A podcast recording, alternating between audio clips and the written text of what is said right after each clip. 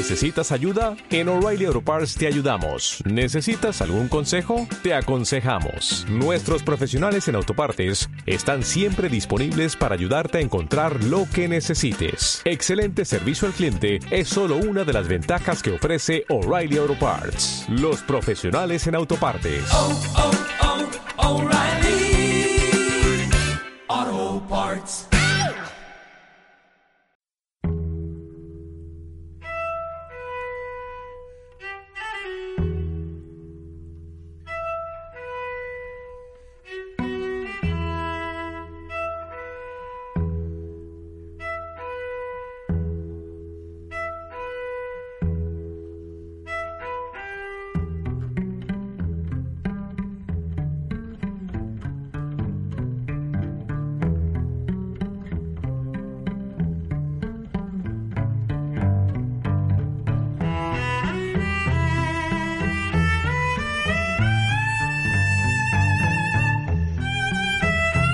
¿Por quién doblaron las campanas en nuestro país durante casi 70 años?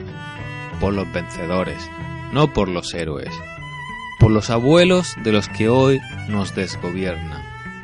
La canción de esta semana me llevará a honrar a aquellos que lucharon y murieron por nuestra libertad, en contra del fascismo.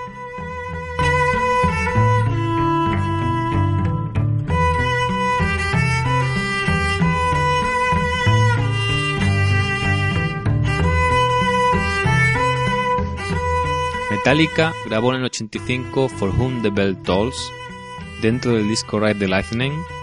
La grabaron inspirados en la novela de Ernest Hemingway Por quién doblan las campanas, y que unos años después se llevó al cine, protagonizada por Gary Cooper e Ingrid Bergman. La novela describe el quehacer de un grupo de guerrilleros en la sierra de Guadarrama que combatían al fascismo en plena guerra desde la retaguardia.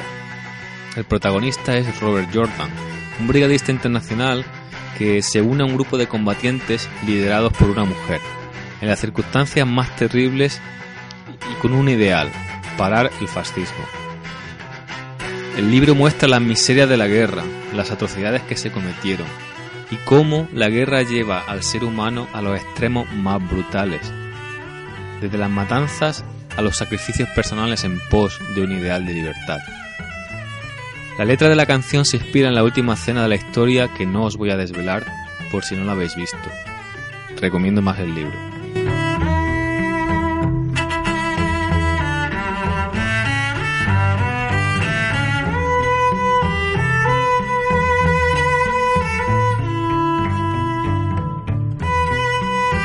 Es como poco curioso que un grupo como Metallica, cuya música se utiliza en las sesiones de tortura del ejército estadounidense en Irak o en Afganistán, componga canciones, digamos, antibélicas.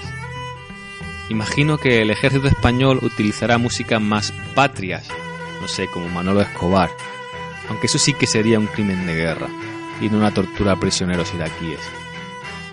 La resistencia antifascista en nuestro país no se dio solo durante la guerra, sino décadas después.